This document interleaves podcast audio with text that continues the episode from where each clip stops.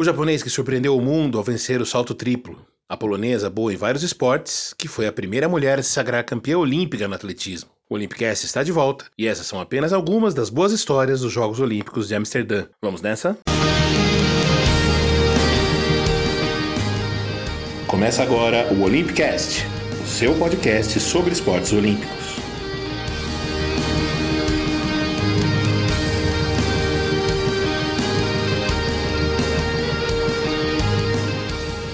Bom dia, boa tarde, boa noite, bom momento a você que está na escuta de mais um Olympicast. Eu sou Fernando Cesarotti e depois de uma pequena pausa provocada por meus compromissos acadêmicos, a gente começa agora o nosso nono episódio, que vai falar dos Jogos Olímpicos de Amsterdã em 1928. Essa é a Olimpíada que marca a estreia das mulheres em competições de atletismo e de ginástica. É a Olimpíada que vê o início de uma dinastia indiana no hóquei, a consagração do Uruguai no futebol e o fim da era Pavo Nurmi nas pistas. Mas antes de falar de tudo isso, como de costume, a gente vai primeiro saber como é que a Olimpíada chegou aos Países Baixos, que é o nome como a Holanda pretende ser conhecida a partir de agora. A escolha.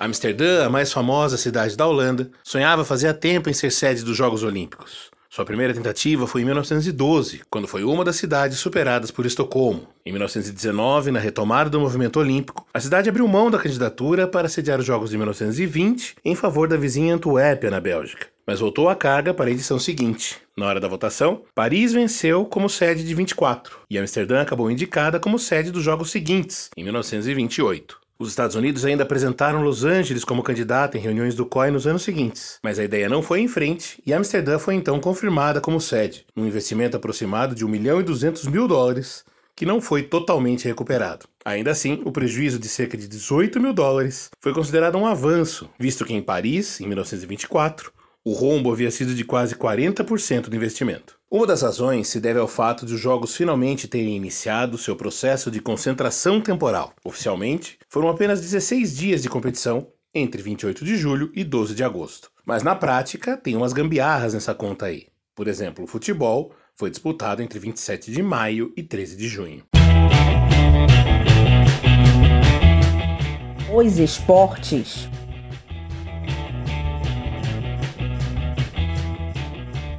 Como a gente já disse, uma das grandes novidades em Amsterdã foi a estreia das mulheres nas competições de atletismo e de ginástica. Isso fez aumentar a presença feminina. Foram 277 mulheres entre pouco mais de 2.800 participantes. O número ainda não chegava a 10% dos atletas, mas já era um avanço em comparação a jogos anteriores. Ao todo foram 20 modalidades disputadas, sem grandes alterações em relação a Paris. A principal ausência foi o tênis, que já era considerado um esporte profissional e por isso perdeu seu espaço numa disputa que tentava se preservar como amadora, embora boa parte dos atletas ali já vivesse do esporte. Depois de ficar de fora em Paris, o hóquei sobre a grama voltou a ser disputado em Amsterdã e viu o início de uma bela dinastia. A Índia venceu a anfitriã Holanda por 3 a 0 na final e deu início a uma sequência de seis medalhas de ouro seguidas. Uma série que só seria interrompida em Roma, 1960, com uma derrota na final para o Paquistão. Os indianos recuperaram o ouro em Tóquio, 64, com um troco sobre os paquistaneses, e ainda ganhariam o título olímpico pela última vez em 1980. Apesar do jejum, eles ainda são os maiores vencedores da história dos Jogos, com oito medalhas de ouro. E um dos personagens marcantes dessa odisseia é Diane Chand, capitão do time vencedor em Amsterdã, Los Angeles e Berlim. Oficialmente, ele tem 33 gols marcados nessas três disputas olímpicas. Depois, ele ainda seria nomeado capitão do exército indiano e ajudaria a divulgar ainda mais o hóquei no país. Viveu como herói nacional até sua morte em 1979, aos 74 anos. A fera. O canadense Percy Williams foi um dos destaques das pistas e o único no atletismo a conquistar duas medalhas de ouro individuais, nos 100 e 200 metros rasos, com os tempos respectivos de 10 segundos e 8 décimos nos 100 metros, 21 segundos e 8 décimos nos 200 metros. As duas provas já eram as mais populares dos Jogos, com dezenas de participantes. Para você ter uma ideia, só nos 100 metros houve 81 candidatos inscritos na primeira fase. Percy Williams era um estudante de 20 anos que fez bicos de garçom para juntar dinheiro e poder disputar a seletiva nacional. No estádio, depois da vitória, torcedores fizeram uma vaquinha para ajudá-la a pagar a passagem de navio até Amsterdã. De volta ao país com duas medalhas de ouro, Percy virou herói nacional e uma referência para o esporte canadense, mesmo não tendo conseguido repetir seu feito nos Jogos de Los Angeles em 1932. Percy Williams nunca se casou e viveu com sua mãe em Vancouver até a morte dela em 1980, aos 92 anos. Dois anos depois, solitário e doente, ele se suicidou. O americano Ray Barbucci também voltou para casa com duas medalhas de ouro, nos 400 metros rasos e no revezamento 4x400. Barbucci se dividia entre o atletismo e o futebol americano. Foi o primeiro jogador a marcar oito touchdowns numa só partida disputada em Nova York, isso no ano de 1924. Depois, ele se alistaria no exército para a Segunda Guerra Mundial e, durante uma estada na Líbia, chegou a organizar uma competição de atletismo com tropas americanas, britânicas e australianas que estavam estacionadas ali. Graças a ele, seu batalhão venceu oito das onze provas disputadas. Ele ainda seria árbitro de futebol americano e comissário da Defesa Civil. Morreu em 1988, aos 83 anos. As pistas ainda viram a despedida digna de sua maior estrela até então, o finlandês Paavo Nurmi, que conquistou a última de suas nove medalhas de ouro olímpicas nos 10 mil metros, além de mais duas pratas, em ambas superado por compatriotas. Nos 5 mil perdeu para Ville Ritola, outro que se despediu de forma grandiosa com cinco medalhas de ouro. Nos 3 mil metros com obstáculos, o ouro foi para Tovio Loukola, que venceu o Paavo Nurmi com 30 metros de vantagem e ainda marcou um novo recorde mundial. Na natação, os Jogos de Amsterdã marcaram a despedida do astro Johnny Weissmiller, que repetiu as medalhas de ouro dos 100 metros livre e do revezamento 4 por 200. E no ano seguinte já acertou o contrato com uma agência de modelos e de atores, que depois lhe conseguiria o papel de Tarzan no cinema. E não podemos deixar de registrar a polonesa Halina Konopaka, vencedora do arremesso de disco, que foi a primeira prova feminina a ser disputada né, de atletismo numa Olimpíada. Ela era estudante de letras, praticava também tênis, natação, patinação e hipismo. Mas foi mesmo no arremesso de disco que ela se tornou uma grande estrela, batendo seu primeiro recorde mundial em 1926. Ela chegou a Amsterdã como favorita e não decepcionou, marcando uma nova melhor marca do mundo, com 39 metros 62 centímetros. A zebra.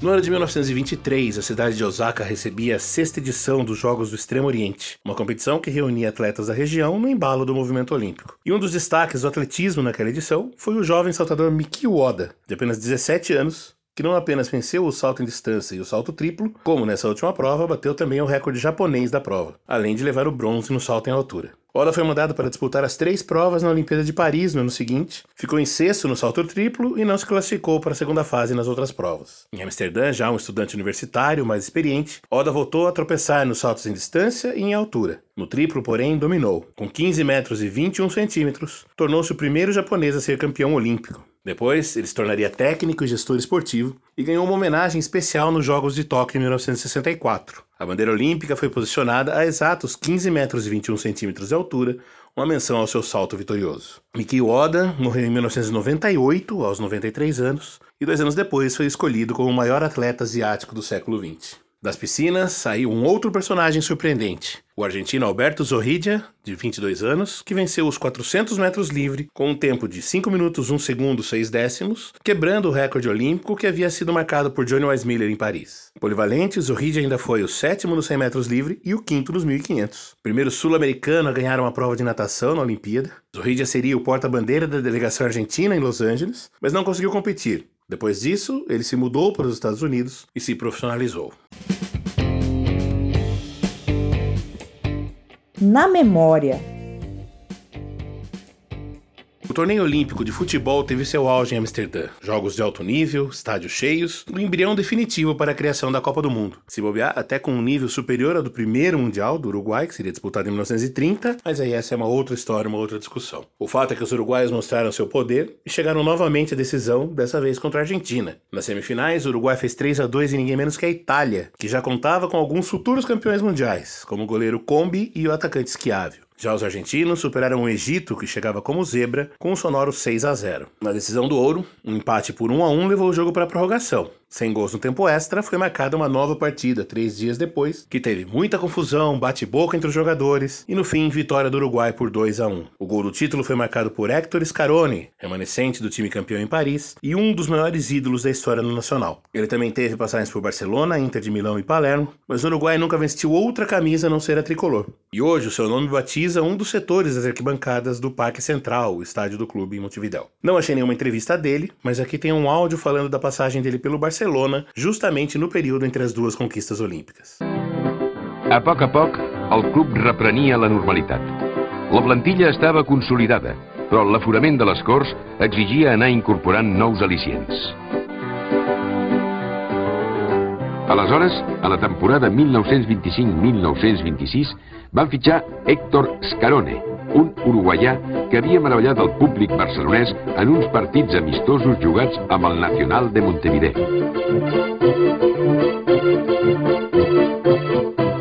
Heroi dels Jocs Olímpics de 1924, Scarone era considerat el millor jugador del moment.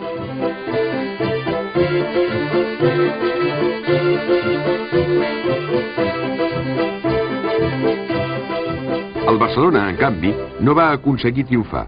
Va jugar només en 9 partits i va marcar 6 gols.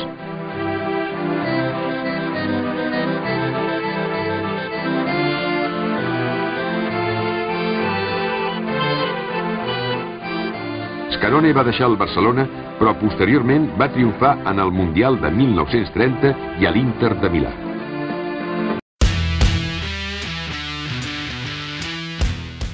Quadro de medalhas.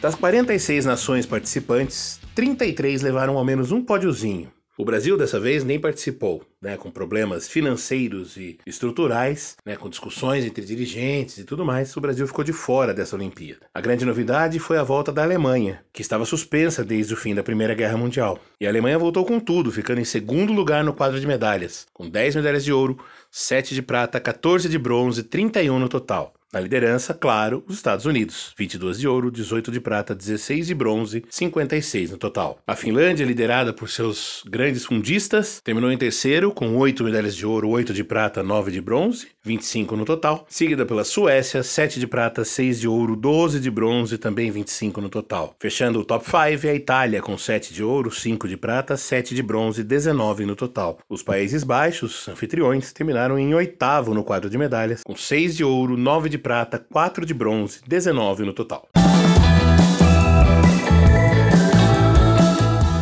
O mundo ao redor. As telecomunicações já se tornavam uma realidade naquela época. Os Jogos Olímpicos mais uma vez tiveram transmissão por rádio, tiveram muita cobertura de jornais, fotógrafos, e no mesmo ano a televisão fazia sua primeira transmissão internacional de sinais. A culpa, entre aspas, foi de um cientista escocês chamado John Lodge Bard, que conseguiu enviar sinais de rádio com imagens de Londres até Nova York no dia 9 de fevereiro daquele ano. Foi só uma experiência, né, que transmitiu apenas alguns rostos, um negócio meio fantasmagórico, mas aquilo ali abriu caminho para a revolução que a TV faria nas décadas seguintes e principalmente na segunda metade do século XX. Meses depois, ainda em 1928, se estabeleceria a WGY-TV, primeira emissora com programação regular também em Nova York. Em outro grande feito da tecnologia, a americana Amelia Earhart se tornaria a primeira mulher a cruzar o Oceano Atlântico de avião, como tripulante da nave pilotada por Wilmer Stutz, que saiu da costa leste do Canadá e chegou ao país de Gales em 18 de junho. Alguns dias antes, um outro voo histórico, o australiano Charles Kingford Smith completou uma viagem da Califórnia até Brisbane, na Austrália, sobrevoando o Oceano Pacífico durante nove dias, com escalas no Havaí e nas Ilhas Fiji. Em 10 de novembro de 1928, depois de governar provisoriamente o Japão por quase dois anos após a morte do seu pai, Taisho, o imperador Hirohito foi formalmente coroado. Ele ficaria no trono até sua morte, em 1989, ou seja, mais de 60 anos de reinado, mas teve seus poderes bastante reduzidos depois da derrota do Japão na Segunda Guerra Mundial, o Japão que formava o eixo com a Itália de Mussolini e a Alemanha de Hitler, e que foi o último dos três a se render. Os primeiros anos do governo Hirohito, aliás, foram bem turbulentos, com muitos ex-aliados contestando suas ações durante a guerra e querendo a sua queda. O ano de 1928 marca também o nascimento de um dos grandes técnicos do futebol mundial, o holandês Rinus Michels, nascido no dia 9 de fevereiro, responsável pela laranja mecânica de Johan Cruyff e companhia.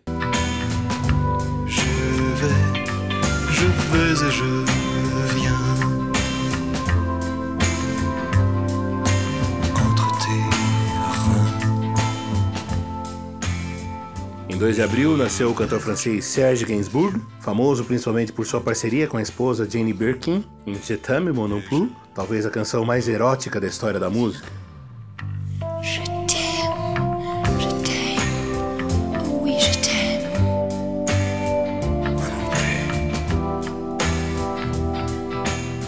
31 de janeiro de 1928, nascia no Rio o cantor Milton Soares de Almeida, o Miltinho, que foi um dos primeiros astros do samba na era da televisão no Brasil.